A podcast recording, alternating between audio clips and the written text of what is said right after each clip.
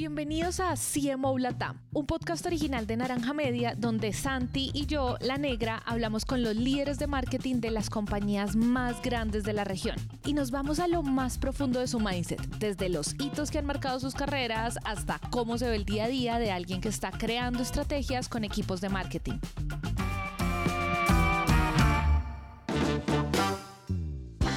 Hola a todos, en el episodio de hoy hablamos con Diana Alonso, Marketing Manager para la TAM de Click, la herramienta gratuita de descubrimiento y visualización de datos que permite a cualquier persona analizar datos con facilidad y tomar decisiones empresariales rápidamente. Diana es una verdadera experta en Account Based Marketing o ABM, también conocido como marketing de cuentas claves, que básicamente es un enfoque estratégico súper efectivo para alinear marketing y ventas en modelos B2B. Por eso esta conversación fue como ir a un curso intensivo para empezar a hacer buen IBM, con todos los qués y cómo para que esta estrategia se convierta en el principal generador de leads y ventas de las empresas.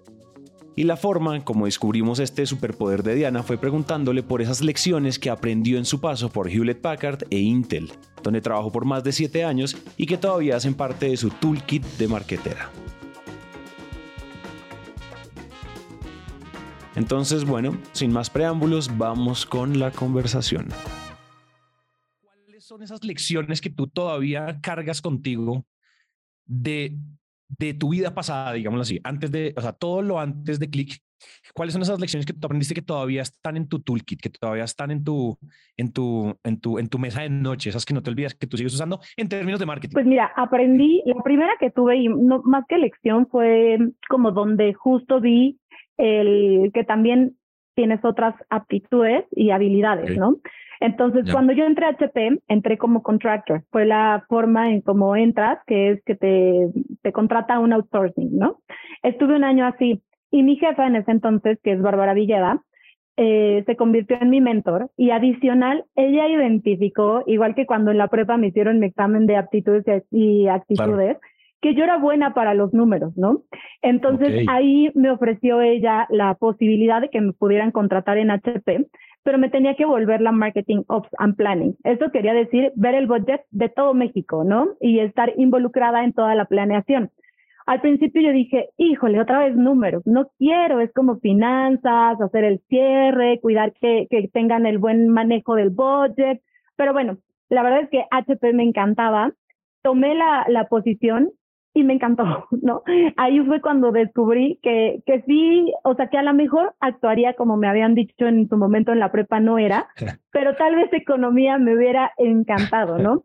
Entonces, la verdad es que tengo esa muy buena habilidad con los números y aprendí que al estar del lado de marketing la necesitas sin duda, ¿no? Manejamos budget todos los días. Eh, en todas las empresas que he estado, adicional manejas un budget que le llamamos MDF, que son los Market Development Funds, que son es el budget que te bajan nuestras alianzas y nuestros partners, ¿no? Entonces, por ejemplo, tú tienes un, un dólar de presupuesto y lo multiplicas con esos fondos que tienes de, de los MDFs de los partners, ¿no? Entonces, sin duda, eh, pues esa habilidad de manejar los números es creo que fundamental para, para alguien que va a estar en marketing, ¿no? Es la primera vez, creo que en este show que nos mencionan como mi pasión es el ABM, Account Based Marketing. Entonces, empecemos a desglosarlo, digamos que asumiendo una explicación muy breve de, oigan, ¿esto de qué se trata? O sea, para los que creían que era otra cosa, no. El account-based marketing es esto, hablemos todos el mismo lenguaje y ahí empezamos a ahondar como best practices, worst practices, como lo bueno, lo malo, lo lindo, lo feo, lo que salió bien, lo que sale bien, lo que funciona, lo que no funciona, como que hagámonos un micro MBA de ABM aquí. Entonces, si quieres, acá, tómate el micrófono, cuéntanos un poquito, empecemos como con la Haz de cuenta que nosotros no tenemos ni idea de lo que estás hablando. Buenísimo. Bueno, pues primero el ABM es el Account Based Marketing y yo lo definiría que es como un cóctel, ¿no? Es un cóctel en donde vamos a combinar la, el marketing de contenidos, la tecnología y acciones comerciales. En el ABM siempre tenemos que ir de la mano y trabajar en conjunto con ventas. Sin ventas no, no, no hay frutos en el ABM, ¿no? Entonces, primero lo que nosotros o lo que yo he hecho en, este tiempo de carrera cuando vamos a empezar a hacer un ABM es seleccionar las cuentas con las que vamos. En las empresas donde he estado, siempre las, las cuentas están categorizadas por medio de, haz de cuenta que es como un semáforo que le llaman en la mayoría de las empresas el RAP, ¿no? Que tú categorizas a tus cuentas por el tipo de venta que tienes. El RAD es según sus iniciales, la R es para retention, la A es para acquisition y la D para development. Y adicional tienes una parte que le llamamos greenfield, que es como donde puedes entrar libre a vender, ¿no? Donde todavía eh, está verde el campo, ¿no? Entonces, con esa radiografía tú vas creando las estrategias que necesitamos para cada una de las cuentas. Y con adicional, en cada una de las cuentas se hace otra radiografía para identificar quiénes son tus buyer personas y categorizarlos según el tipo de, de compra o de cliente que ellos sean y vas haciendo la estrategia de marketing, ¿no? Tengo que confesarte que en, en algunas de las empresas cuando hice el brief para, para hacer campañas de estrategia de marketing y que en donde me inicié fue en HP y nos dieron un curso buenísimo justo para cómo implementar y hacer todas estas acciones, pues me topé que en México al menos las agencias, y eso te cuento hace ocho años, ¿no? Eh, las agencias no sabían que era el ABM, ¿no? Para ellos yo le preguntaba a una agencia de, oye, ¿haces ABM? Sí, claro, mandamos email marketing. Entonces, una estrategia de IBM es más allá de un email marketing, ¿no? El email marketing es, es un puntito, un pilar de todos los miles que tiene el IBM, ¿no?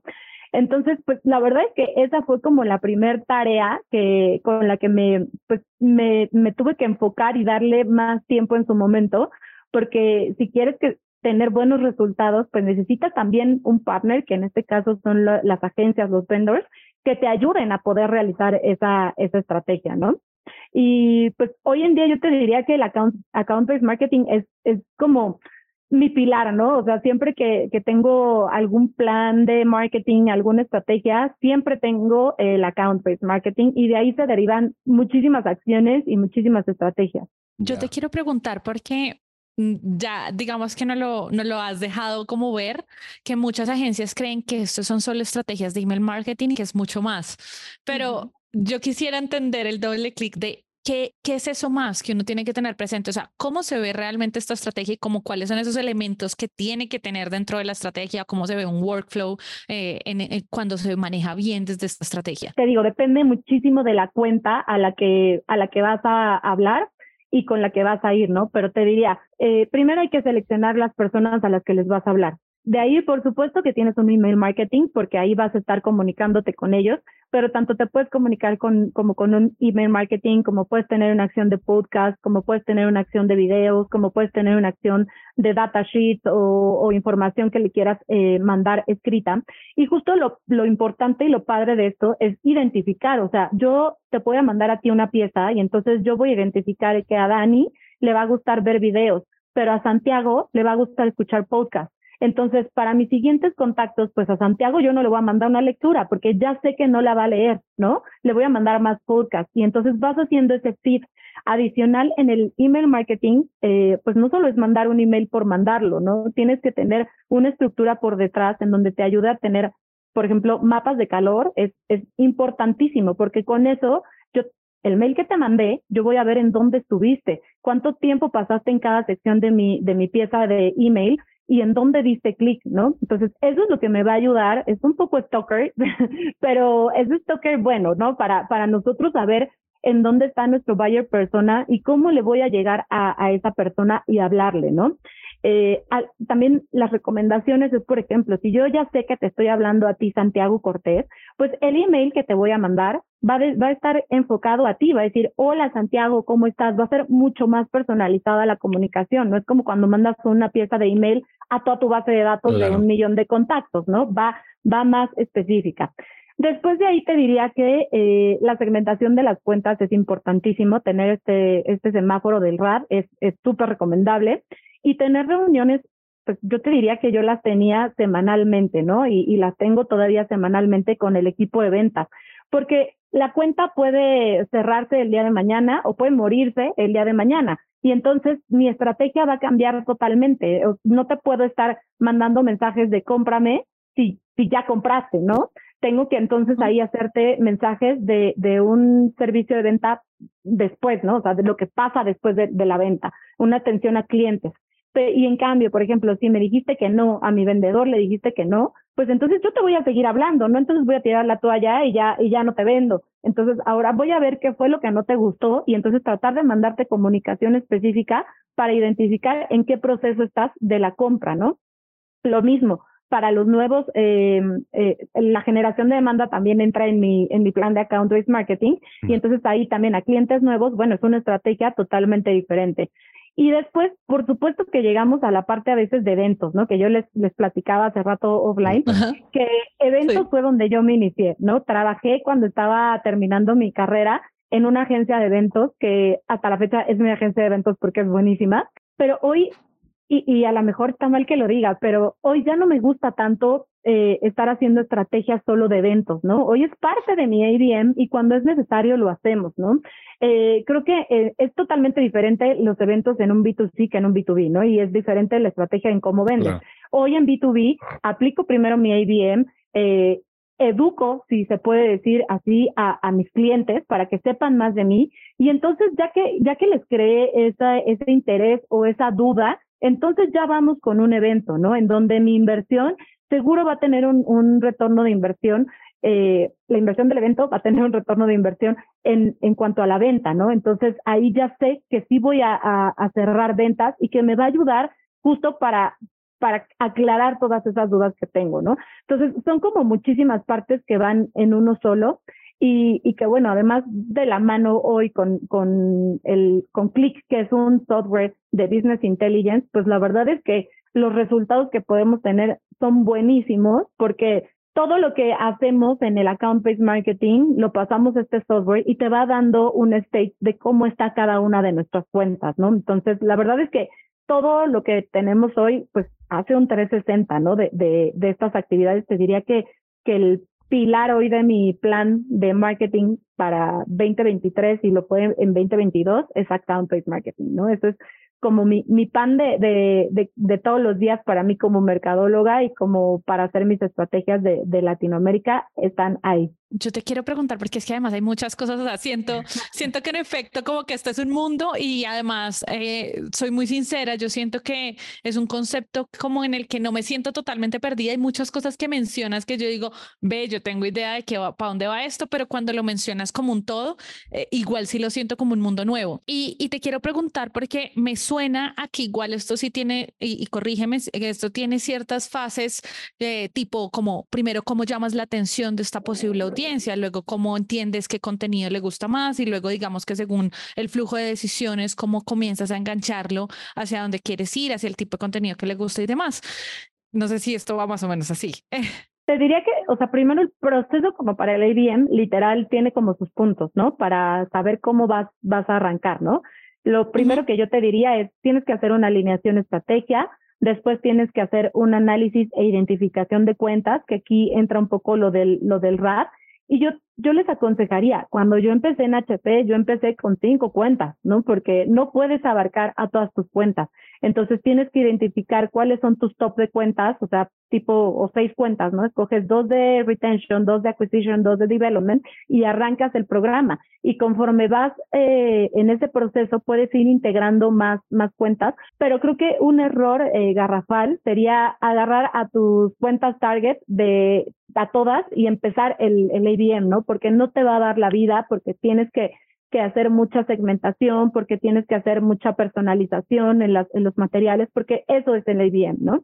Después de, de hacer este okay. análisis y la identificación de cuentas, yo me iría a definir el alcance, ¿no? Tienes que ver el tamaño de las cuentas, el tipo de IBM que vas a hacer, qué tipo de actividades, y después vas a preparar las tareas o las actividades que, que vas a hacer y al final, bueno, lanzas eh, tu ABM, viene después la ejecución del ABM y después uh -huh. viene la medición y revisión, ¿no? Que ahí justo eh, esta, esta, te diría que esta medición y revisión es para toda la vida mientras tengas un ABM, ¿no? Porque aquí pues, cada que tú tengas esta revisión, pues puedes hacer tu ejercicio de, de hacer un fine tuning en caso de que algo no esté funcionando, de que veas que alguna cuenta no te está, no te está dando los resultados que tú quieres tú puedes hacer este, este cambio, ¿no? Por ejemplo, nosotros en Click eh, hoy en día tenemos dos vertientes en la que vendemos. Una es el software directo, que nosotros le llamamos eh, QDA, y la otra es QDI, que es el QDA es el Analytics y el QDI es el, la integración, ¿no?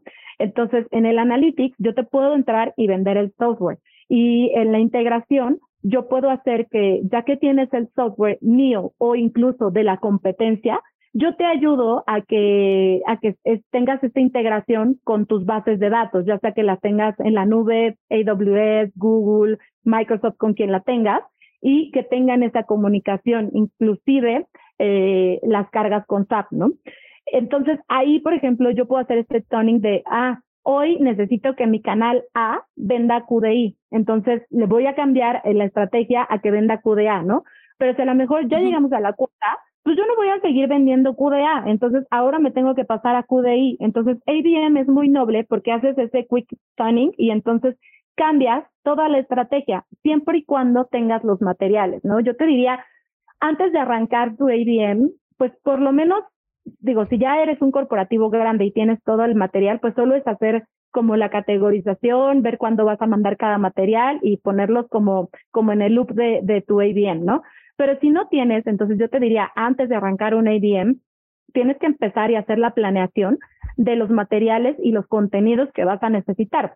Porque un error garrafal va a hacer que te arranques y entonces no tengas material contenido ni historia que contarle a tus clientes, ¿no? Vas a tener que estar nutriendo ese, ese, ese pool de, de contenido, ¿no? Entonces, lo primero es tener todo el contenido, tener una landing lista en donde puedas recolectar la información en el caso de nuevos clientes y tener también tu, tu software de analítica para que te diga cómo te está yendo un CRM para que te diga cómo te está yendo con las otras cuentas que ya son tus cuentas y que están en este semáforo del RAP, ¿no? Diani, yo tengo muchas preguntas, pero también te quiero preguntar algo y, o sea, tengo, siento la cabeza un poquito como así de información, pero me encanta. Y una de las cosas que te quiero preguntar es que igual esto sí parece tener un, pues, una parte inicial. Tú de hecho acabas de decir, de pronto una landing page en la que con nuevas personas, nuevos prospectos, estás capturando información. Y ahí te quiero preguntar, eh, hace un rato nos mencionaste, digamos, esto de los mapas de calor, de como tú ibas entendiendo, a Santiago le gusta más de pronto video, a Daniela más podcast y demás, pero en esa parte inicial, esa oferta, ese primer contacto que la persona tiene contigo, ¿cómo se ve bajo esta metodología, digámoslo así? O sea, mandas diferentes pautas, tienes muchas landing page y pruebas con el mismo grupo o cómo se estructura, porque lo primero que se me viene a la mente es como, ah, bueno, hago un buen lead magnet y yo no sé si eso ya está mandado a recoger, ¿no? Un buen lead magnet de pronto no es la solución cuando uno está haciendo esta estructura. Entonces, ¿cómo se ve esa primera boca del funnel? Sí, mira, lo primero que yo hago es, lo primero es la segmentación de cuentas, ¿no? Y por cuenta vas a tener tu primera pieza, ¿no? Que no le vas a hablar igual al nuevo cliente que al que está en retention, en acquisition o en development.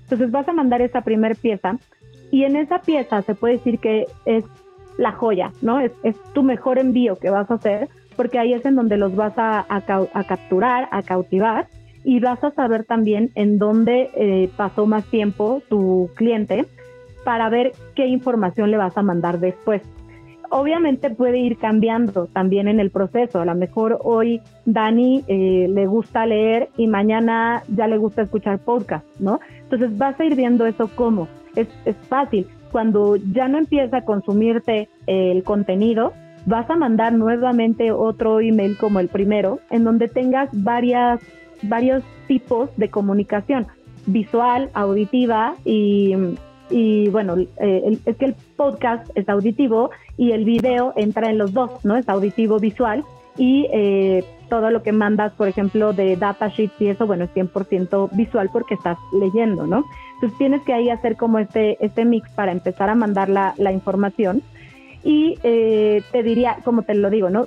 Es un ciclo que nunca termina. Siempre tienes que estar nutriendo a tu buyer persona para ver qué es lo que te va a demandar. En cuanto a las landing pages, eh, sí, tengo varias landing pages que ya están construidas dentro de mi página principal de clic, en este caso, en donde si le voy a hablar de cargas a la nube, bueno, pongo el link de cargas a la nube, pero ahí es únicamente para que demanden contenido, ¿no? Tanto visual como auditivo, de todo este tipo, ¿no? Y adicional, necesitas, por ejemplo, para los, tus, clientes o tus nuevos clientes eh, que vas a hacer para la generación de demanda, ahí sí necesitas tener una página en donde captures la data con los procesos que tenga tu, corporativo, ¿no? Porque la verdad que en estos eh, corporativos que yo he estado, que estuve en Motorola desde un inicio, en HP, en Intel y ahora en Click, todos son diferentes, ¿no? Hay quien cuida más, hay quien es un poquito más abierto, hay mil cosas, ¿no? Entonces, por ejemplo, empresas, tú puedes tener el lead generation en tu LinkedIn, ¿no? Y ahí mismo cargas eh, o pides la, la data de tus clientes, de los nuevos clientes pero hay empresas que a lo mejor no te dejan. Entonces toca hacer una landing page de registro en tu página, o sea, colgada, por ejemplo, no sé, click.com diagonal registro, y entonces ahí pides que te hagan una landing de, registro para nuevos clientes. Y ahí vas a empezar a eh, recolectar toda esta información de nuevos clientes y bueno, es muy importante que tengan el on disclaimer de cómo haces el uso de la privacidad de datos. Ya saben que hoy eh, es un gran tema eh, mm, en todo el mundo, ¿no? Entonces, recomendación, pues siempre tienes que tener ese, ese disclaimer para que la gente eh, sepa que tu data está bien guardada y pues que no nos vaya a pasar que nos pasen y pues se roban toda la data, ¿verdad? Entonces, eso es como un paso importante y que se apeguen a los lineamientos de, su corporativo, ¿no? No te puedo decir eh, mi lineamiento porque, bueno, el mío aplica en mi caso y te digo, todos los corporativos tienen diferentes lineamientos, ¿no? Y eh, yo, yo tengo una landing de registro, eh, también hago el, registro por LinkedIn y tengo varias landing pages que ya están creadas y que están vivas siempre en mi página y que depende el material o el contenido que mando, te puedo direccionar a esa landing page para que tengas más información. Buenísimo, bárbaro todo esto, wow. O sea, es, siento que es como la versión pro de todos esos conceptos, como el content marketing, del email marketing, es como una versión muchísimo más avanzada de todo esto y más integrada. Sí, como que te digo, o sea, el, yo como veo el ABM es que es mi 360, ¿no? Hoy eh, no hago un evento que no esté bajo mi, mi ABM, ¿no? Todo tiene una razón de ser y por qué, y también sé a qué clientes voy a invitar a mis eventos en caso de que haga eventos, ¿no? Entonces, es un 360 Siento que el ABM vino a juntar todas las estrategias de marketing en uno solo y a ponernos a trabajar de la mano con el equipo de ventas, ¿no? Que, que la verdad creo que si tú tienes ese trabajo uno a uno con tu equipo de ventas, tu estrategia de IBM va a ser exitosa, porque en este IBM, eh, adicional de tener las mismas métricas, y me pasó en algunas empresas antes de, de implementar IBM, pues presentas al director general a veces tus resultados de social media y es de tuvimos un millón de clics, cinco millones de views, ¿no? Y al final era, o sea, el equipo de ventas y el director general era de, bueno, sí, bravo, pero ¿y? O sea, ¿qué me trajo de retorno de inversión, no? Entonces, hoy es de, sí, tuve todos estos millones de views, esos millones de likes, esos millones de todo, pero todo esto se está llevando a generación de demanda y a un pipeline que entonces te voy a decir ya después eh, qué ventas o qué oportunidades más bien se cerraron, qué oportunidades se cayeron, qué oportunidades están en mi pipeline. Y eso, eso ya son métricas de ventas, ¿no? Tenía esto una curiosidad. Cuando, o sea, si uno quiere, si los que estamos escuchando esta entrevista quedan picados de aprender más, ¿Cuáles son esos recursos, cursos, libros, las mega Biblias de la IBM si la gente quiere empezar a aprender de esto? ¿Tú dónde pues dirías que la gente puede comenzar? Porque en una hora de entrevista no nos va a dar, no nos va a dar. no, no, no nos da para nada. Mira, yo te puedo decir que, o sea, a mí quien me dio como las bases de, de la IBM, literal fue en un curso hace ocho años en HP, ¿no? Y justo eh, todo era como diferente hace ocho años, por supuesto. Eh, pero ahí fue donde empecé con esta inquietud del ABM. Y yo te diría que hoy en día no he encontrado como un curso o una escuela que te diga esto es el ABM, ¿no? He encontrado, por ejemplo, HubSpot tiene un blog muy bueno y una guía completa de, de, de ABM, ¿no? Entonces, HubSpot creo que es una buena, muy buena opción como para, para encontrarlo. Eh, hay otra plataforma que se llama, creo que es Zoom, sí, se llama Zoom Info, que esta también te ayuda y es un software que te ayuda a tener como unificado todo, toda esta parte de, de, las ventas, la atracción y, y, cómo lo haces. Por supuesto, nuestro software obviamente te va a ayudar muchísimo. Eh, nuestro software lo que hace es que te va a ayudar a cómo, cómo presentar y a juntar toda la información si la tienes en varias bases, ¿no?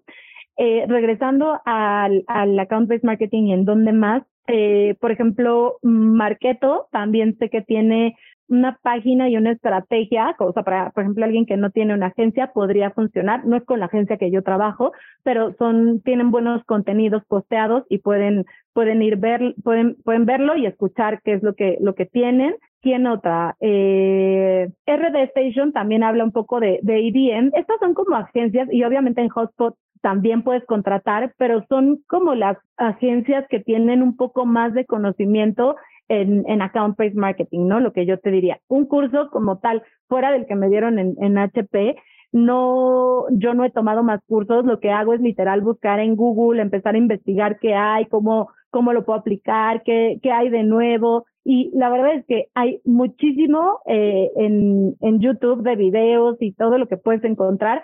Eso ayuda muchísimo, ¿no? Por ejemplo, hay un video muy bueno en YouTube que en seis minutos te platica, ¿no? Que es el, el account-based marketing eh, y, y, y que es como lo, inicial que tú debes hacer, ¿no? Y este portal que sigo se llama WebFX, ¿no? Entonces ahí también hay algunos eh, contenidos que se pueden utilizar. Te digo, yo le he buscado en Google, en YouTube, en todos lados y pues ahí es donde yo, yo he encontrado más, este, pues más contenido e información y junto con la agencia que hoy trabajo hoy, eh, hoy en día, ¿no? Wow, tremendo todo esto. Ya puedes seguir con tus, con tus, preguntas, Negris. Sí, no, igual, gran pregunta, porque yo creo que en realidad vas a dejar a más de uno, incluyéndonos como súper antojados de ir a profundizar un montón sobre el tema. Yo te quiero hacer otra pregunta y es que en todo esto de al menos como en la parte de contenidos, cuando se hace toda una estrategia de contenidos, que entiendo que acá esto es una partecita de algo más grande, pero igual tienes mucho contenido involucrado. ¿Qué has aprendido en términos de call to actions? ¿Cómo te funciona esto de, bueno, sí, te estoy agregando valor, sé que te gusta, ta, ta, ta, pero bien dices tú, esto está súper conectado con ventas. Entonces, ¿qué has aprendido alrededor de los call to actions? ¿Qué cosas han, han, han, han, como visto que funcionan muy bien? Como si tienes formas correctas, errores brutales que uno también puede estar cometiendo a la hora de hacer toda esta estrategia, pero no saber empatar en esa parte, conectar con la parte de cuando esto ya comenzamos a transformar en venta efectivamente. Sí, mira, ahí, o sea, yo te diría, lo, el error más grande que puedes hacer es en el primer email quererle preguntar a, al, al buyer persona que le estás mandando esta información, este contenido, y le pides, o sea, que tu call to action sea que se registre, que le pidas demasiada información. Ahí lo vas a perder, ¿no? Porque típico que tú entras a algún lado y te preguntan en dónde naciste, eso no nos sirve como marketing, ¿no? Entonces, en el primer contacto yo te diría, enfócate, tú ya sabes quién es, ya tienes una base previa de a quién le estás escribiendo, no es que mandes un mail a la nada, ¿no? Entonces, ya sabes cómo se llama, ya sabes en dónde trabaja. A lo mejor puede que no sepas eh, la posición exacta, ¿no? Pero ya deberíamos de tenerla, ¿no? Entonces, tú haces como esta segmentación si ya tienes toda la data, no le pidas que se registre, que se registre, no hay necesidad, ¿no? ¿Para qué lo haces dar dos vueltas? Y a lo mejor en esa, en ese primer toque lo único que tienes que hacer es pedirle que te autorice a mandarle comunicación, porque además hoy en día a todos nuestros eh, pues, aunque no sean clientes, pero a todas las personas que le tienes que mandar comunicación, te tienen que dar el permiso para comunicarles y para mandarles emails. No puedes mandarle un email a Santiago si él no está de acuerdo, ¿no? Entonces, pero si a lo mejor yo ya sé que Santiago, en dónde trabaja, su posición, y ya me sé hasta su mail, más bien, solo le voy a mandar ese, ese primer mail con toda la comunicación y le voy a pedir que se me autoriza a mandarle información, ¿no? Entonces yo te diría, ser efectivos en la información que vamos a recolectar, no recolectar doble vez la información o información redundante que tú ya la tienes y no, no necesitas que el buyer persona te la vuelva a dar. Esa es como la primera. La segunda, eh, siempre mis call to actions, eh, adicional de que, por ejemplo, en primera instancia puedes recolectar un poco de información en caso de que no la tengas, siempre tienen un descargable, algo que yo quiero que tú, eh, como mi buyer persona, sepas de mí, ¿no? Eh, ese es el primer material que yo les recomiendo que hagan y que preparen. Y ese eh, yo lo tengo en, en, tres versiones, ¿no? Tanto en podcast como en video, como en un datasheet, ¿no? Entonces, justo ahí vas a ir viendo y esa es tu primer segmentación. Ahí vas a saber qué es lo que le gusta a tu buyer persona, leer, escuchar o ver videos porque es visual y auditivo, ¿no? Entonces ahí lo vas segmentando y esa es la primera entrada con la que tú vas a estar y en donde vas a empezar a perfilar, ¿no? Eh, todos mis call to actions eh, al inicio, te digo, son hacia un descargable y después de que tengo esta relación eh, iniciada con mi buyer persona, siempre los invito, ahora que estábamos en pandemia, los invitábamos a un café virtual, uno a uno, ¿no? Es ven, siéntate conmigo, te, te invito a un café virtual, te mandábamos una tarjetita dependiendo del país, Uber Eats, Rapid, Starbucks, lo que fuera, para que tú pudieras pedir tu café, para que estuviéramos platicando con un café contigo. Muy, es uno a uno y entonces ahí voy viendo todas la, la, las dudas o inquietudes que tienes, ¿no? Ahora que ya la pandemia se relajó un poquito, ya lo tenemos abierto en cada país a, hacerlo presencial, ¿no? De, oye, ¿qué, te, qué, qué necesita? ¿Cuándo nos vemos? Eh, trabajamos también con partners, entonces podemos invitar a nuestros partners y alianzas con las que estamos y dar un mejor mensaje. Eh, con uno de nuestros partners, que no sé si se valga hacer comercial, eh eh, con AWS tenemos un eslogan y ellos tienen un eslogan muy padre que es el Better Together y hacemos un Immersion Day. Este Immersion Day dura seis horas. Tú dirías, Dios mío, ¿quién va a estar seis horas en una junta? Es como, no, no puede ser, ¿no?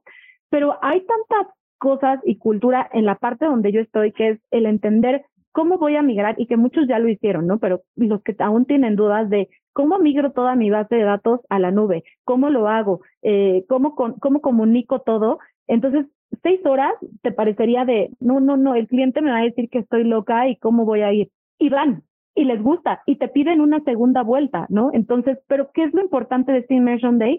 Es uno a uno. Solo estamos los partners con el cliente y lo oímos y le dedicamos nuestro tiempo a ese partner, ¿no? Entonces yo te diría, hoy el marketing de, justo hay una, una gráfica que el marketing de antes era voy viendo a quién le hablo, o sea, le voy a hablar a Santiago y si en Santiago voy encontrando más valle personas, voy abriendo mi cono, ¿no? Y si va de lo chiquito hacia, hacia abajo. Esto es en B2B, ¿ok? Y hoy en día es, no, o sea, a ver, ya sé que quiero ir a la, a la empresa X y hay todos estos empleados, yo voy a identificar, ah, no, yo le necesito hablar al CIO, al CTO, al CSO, entonces le voy a hablar nada más a él y mi comunicación es súper targeteada y segmentada. Hoy la comunicación de masas y repito, esto es en B2B porque B2C es otra cosa, pero hoy la comunicación de masas, de hablarle a todo el mundo, ya no te va a traer el retorno de inversión que esperamos. Hoy en día la comunicación tiene que ser personalizada, uno a uno, y te digo, mi call to action, eh, que ha sido el que más retorno de inversión y más pipeline nos ha ayudado a cerrar, ha sido estos, estos dos factores de hacer el café virtual y el café presencial slash immersion day, en donde nosotros nos acercamos al cliente y entendemos cuál es la necesidad que tiene y damos las soluciones, ¿no? Creo que hoy eh, necesitamos ser más específicos y personalizados con nuestros clientes. Tremendo. Yo quisiera tener más horas contigo hoy, pero quiero aprovechar estos minuticos y preguntarte algo. Es que eh, igual, ¿cuáles son esos roles clave que están entonces bajo, eh, digamos, para hacer una buena estrategia de ABM, ¿cuáles son esos roles claves en tu equipo? ¿Quiénes son esas personas que uno dice, quiero hacer bien esto, entonces debería comenzar por contratar qué perfiles en mi equipo? Mira, la verdad es que es una pregunta súper buena y hoy en día tengo que confesarte que en mi equipo soy yo, ¿no? Yo y mi jefa que está en Brasil. ¿Por qué? Porque depende mucho del corporativo en donde estés, ¿no? No puedes estar, hoy en día estoy en un corporativo que no es del tamaño, por ejemplo, cuando estaba en HP es totalmente diferente el tamaño, ¿no? Que tienes. Pero un equipo ideal, pues tendrías que tener a la persona de e-commerce, tendrías que tener a tu persona de manejo de, de, de, data, ¿no? Que muchas personas sí lo tienen. Hay una persona específica que se encarga de mandar las comunicaciones, de limpiar las bases de datos, de ver que todos tengan el opt-in, el opt-in in, es cuando ellos te dicen que sí les puedes comunicar y también te identifica el opt-in out, que es cuando te dicen, ya, no quiero que me hables más de tu empresa, entonces, hay, equipos que ese sí lo tenemos en, en, en Click y eso es, la verdad es que es valiosísimo, ¿no? Porque es quien te va diciendo cuántos leads tienes, quiénes ya se salieron, cuántos nuevos hay. Entonces, es trabajar de la mano con, con ese equipo. Necesitas quien te genere contenidos, que ahí no necesitas tener a alguien interno. A mí me lo hace, por ejemplo, una agencia, ¿no? Y es con la agencia que trabajo de la mano. La verdad es que cuando no tienes equipo, tu agencia se vuelve tu equipo, ¿no? Es, es el equipo con el que vas a empezar a trabajar ellos te hacen la estrategia, te hacen el plan de medios, te hacen el envío incluso de los mails si tú no tienes interno quien lo mande, que en el caso de Click sí tenemos, pero hay muchas empresas que, que no lo tienen, ¿no? Que no tienen esa, ese, ese engine como para mandar los emails. Y es no solo mandar el email, como les comentaba, hay que meter esta estrategia para saber los mapas de calor, qué, qué está consumiendo, tienes que tener a la persona que te pase esos reportes. La verdad es que sí necesitas, si no tienes un equipo interno, necesitas una agencia que tenga toda esta estructura y que te pueda llevar este plan de, de IBM. Buenísimo. todo esto. Esto está mundo nuevo. Qué cosa tan loca. No sé, Santi, quieres cerrar con alguna pregunta, porque igual solo nos quedan tres minutos. Yo creo que ya, ya, en estos tres minutos, primero, Diana, en serio, bárbaro, esto que nos contaste, primera entrevista que hablamos a profundidad de esto.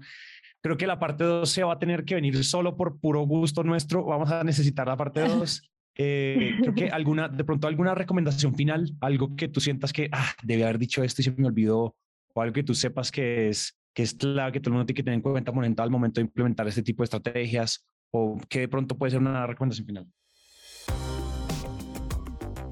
Pues mira, la recomendación final es sí o sí eh, trabajen con el equipo de ventas, tengan las cuentas nombradas con quienes quieren trabajar, tengan la idea de, de, cuánta demanda quieren generar, porque pues también no puedes generar más demanda de la que tu empresa no pueda atender, no es que te vas a poner a vender a todo el mundo, eh, tienes que tener identificado el budget, cuánto te va a costar, ¿no? Porque el, creo que el peor error sería hacer una inversión para empezar el ABM tres meses y que digas, no me resultó, ¿no? Porque ABM se tiene que construir. No puedes apagar el engine a los tres meses. Tienes que darle por lo menos un año para dar resultados y eso a veces cuesta trabajo en muchas empresas, ¿no? Entonces yo te diría, habla con tu equipo de ventas, habla con tu director de marketing, eh, haz la estrategia junto con ellos y deja claro que es una estrategia a largo plazo, ¿no? No, no se puede prender el motor tres meses, hacer la inversión y decir no vendí y lo voy a pagar, porque entonces tiraste el dinero a la basura, ¿no? Entonces, este creo que sería el error fatal. Necesitas tener esta estrategia aprendida por lo menos un año para empezar a ver estos resultados y siempre estar nutriendo tu base de datos, ¿no? Tus, tus buyer personas, siempre tenerlos identificados junto con tu semáforo de, del RAP, ¿no? Identificar cuánto has traído, cuánto no has traído. Ahora, otro tip bueno para marketing, porque, bueno, en mi caso, yo no tengo una cuota, ¿no? Yo ayudo al equipo de ventas a que generen ventas, pero yo no tengo una cuota. Pero entonces, ¿cómo puedes medir lo que tienes? Eh, nosotros usamos Salesforce y en Salesforce eh, cargas todo el pipeline. Entonces, en el pipeline, tú debes de identificar alguna manera de poder eh, marcar esas oportunidades en donde tú ya hiciste un esfuerzo para generar esa oportunidad o cerrar la oportunidad, ¿no? Muchas veces a mí el equipo de ventas me dice, oye, Diana, esta venta ya estamos casi por cerrarla, pero me falta darle un twist y le estamos hablando de QDI, ayúdame a ver qué material le mandamos, hacemos una junta, entendemos qué es mandamos una pieza de comunicación o hacemos una junta en donde vamos a hablar con todas las partners que tenemos, hablamos y se cierra la, la, venta, ¿no? Entonces, esa, esa parte es muy buena de identificarla y hablar mucho con nuestro equipo de ventas, ¿no? No por muchos equipos son celosos de este pipeline. No, no es no es ningún celo, estamos trabajando juntos y yo te voy a ayudar, pero necesito que tú me ayudes a que esté marcada el esfuerzo que yo como marketing estoy haciendo, ¿no? Entonces, el trabajo de la mano con ventas les va a ayudar a tener los mejores resultados en el account-based marketing. Y los, las métricas que usamos en ABM son métricas de marketing y métricas de ventas. Todas van de la mano. Y pues creo que con ese mensaje cerramos. No, pues imagínate, o sea, nos, diste todo.